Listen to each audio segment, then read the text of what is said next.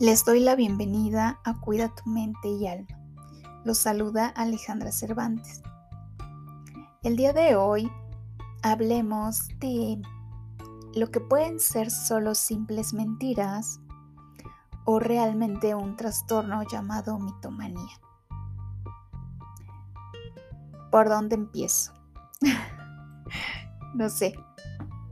Este tema me causa conflicto porque algo con lo que no puedo lidiar son las mentiras. Aunque por ahí dicen que lo que no te gusta en otros es lo que hay en ti. O lo que te choca, te checa. Entonces, bueno, este tema me pone muy mal. Pero bueno, vamos a darle. Para muchas personas, las mentiras son como una especie de estilo de vida. Bien dicen que quien inicia una mentira tiene que inventarse otras mil para sostener la primera. O que el trabajo es hacerlo la primera vez, ya que después se convierte en un hábito. Es muy fácil cruzar ese límite, esa línea delgada entre lo que es un mentiroso ocasional y un mentiroso compulsivo. Sabemos que todos en algún momento hemos mentido o usado lo que es muy común llamar la mentira piadosa, ya que por naturaleza la mentira es algo que se puede dar en las personas. Las mentiras son usadas con un fin específico a veces para relacionarse o pertenecer a un círculo social, o simplemente como un mecanismo de protección. Pero muchas personas olvidan el valor de una verdad. Una mentira puede hacer un daño irreparable a quien se siente engañado. Así que, ojo con el mal uso de las mentiras. No olvidemos que las mentiras son actos castigados y mal vistos ante la sociedad. Yo en lo particular, aunque no profeso una religión, es bien sabido que en el catolicismo la mentira forma parte de uno de los diez mandamientos. Pero aún así, hay gente que lo hace sin temor alguno. ¿Por qué mentimos? Bueno, Muchas veces, una verdad nos llevará a situaciones negativas a corto plazo, a enfrentar consecuencias de actos o decisiones que nos generamos a nosotros mismos. Y entonces se nos hace más fácil mentir para evadir responsabilidades. Pero ¿qué pasa cuando lo haces de forma frecuente? Cuando ya es parte de tu día a día, y es como una herramienta para afrontar tu realidad. Lo usas como un recurso para manejar situaciones a tu favor y esto ya te convierte en una persona deshonesta. Este tema me confronta a mí misma, porque por un lado me parece súper interesante y por otro me desagrada mucho vamos a diferenciar un poco de lo que es una mentira esporádica a lo que se convierte en un trastorno maníaco. Para entender un poco de este tema, em, digamos que la diferencia de un mitómano a una persona mentirosa es que el mitómano no lo hace por costumbre o para obtener algo a cambio. No lo hace con el fin de evitar un castigo o una consecuencia. El mitómano miente sin necesidad alguna. Miente por compulsión. Puede incluso inventarse historias absurdas y poco creíbles que además ellos mismos logran creerlas e incluso vivir una vida llena de mentiras y muy fuera de la realidad. A veces esto los lleva a situaciones ridículas, absurdas o historias insostenibles. Muchas veces, aunque se saben descubiertos, siguen la mentira y complican aún más su situación. Los mitómanos sienten la necesidad de mentir en todo momento. Es raro para nosotros, pero los mitómanos incluso pueden sentirse incómodos diciendo la verdad. Aquí lo grave es que una persona mitómana difícilmente es confiable. Pierde credibilidad y con esto solamente logra el aislamiento social. En opinión de algunos expertos, un mitómano miente porque se siente o vive insatisfecho con su realidad. Y es cuando les digo que incluso hay gente que se cree y vive sus propias mentiras. Por lo regular, los mitómanos tienen una baja autoestima. Crean imágenes falsas de ellos mismos para ser aceptados. Pueden ser seductores y muy atractivos gracias a sus mentiras. Los mitómanos pueden ser una mezcla peligrosa entre lo que es em, un narcisista y alguien con personalidad histriónica. Necesitan sentirse grandes y ser el centro de atención de todos. Íñigo Rubio decía que el que fantasea se engaña a sí mismo. Los mitómanos engañan a los demás. Qué buena frase, ¿no? Los mitómanos son personas amables, inteligentes, educados y hasta encantadores. Pueden manipular situaciones a su antojo. Saben perfecto cómo ganarse la confianza en los demás. Y las mentiras se vuelven una especie de adicción en ellos. Pero vamos ahora con lo que es un simple mentiroso. Claro, sin querer restarle importancia. Él mentirá para obtener un tipo de beneficio. Lo hace muy consciente e intencionalmente. Por ejemplo, aquí entra mucho quienes lo hacen para ser infieles. Entonces, nos preguntamos, ¿ocultar información es mentir? Bueno, el mitómano usa la mentira para crear realidades inexistentes, mientras que el mentiroso oculta información para mm, encubrir una verdad que no desea que sea conocida. Claro, no siempre ocultar información es mentir. Todo depende en el contexto en el que este se ha empleado. Pero para quienes llevan una doble vida, ocultar información, lamento mucho informarles que sí es mentir. Digamos que si la mentira en cualquiera de sus formas ya es muy desagradable y destructiva, ataca la confianza que depositan en nosotros. Y es muy triste que últimamente normalizamos el no confiar en nadie. Incluso se toma como tontería o absurdo el confiar en las personas, cuando debería de ser algo muy normal y todo lo contrario.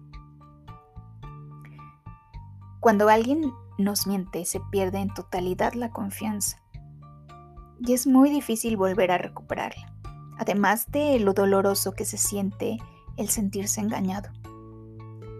Por eso muchas veces para los mentirosos es difícil admitir que mintieron, porque saben que detrás de una mentira hay falta de honestidad, dolor, sufrimiento y además podrían perder muchas cosas como consecuencia. Pero vamos ahora con lo que es la formación de un mitómano. Esta se da desde la crianza. Seguramente los padres no corrigieron ciertas conductas. Muchas veces ellos mismos inician esta patología, ya que comienzan a fomentar las mentiras para evitar afrontar situaciones como un simple olvido de tareas. En lugar de enseñarles a los hijos a decir la verdad y hacerse responsables de sus actos y las consecuencias, recurren a las mentiras, a lo que es el inicio de una mentira. Si algo puedo agradecer a mi madre es una frase que nos enseñó y con la cual crecimos. No importa las consecuencias de sus actos. Siempre digan la verdad. Una mentira es el camino a muchas más. Y cuando sean descubiertos sentirán tanta vergüenza que desearán no haber mentido nunca. Y bueno, creo que por eso me cuesta tanto mentir. Es una sensación de intranquilidad, no puedo dormir, es un miedo a ser descubierta con el que no puedo lidiar. Y de ahí también que agarré tanto odio y repulsión a las mentiras.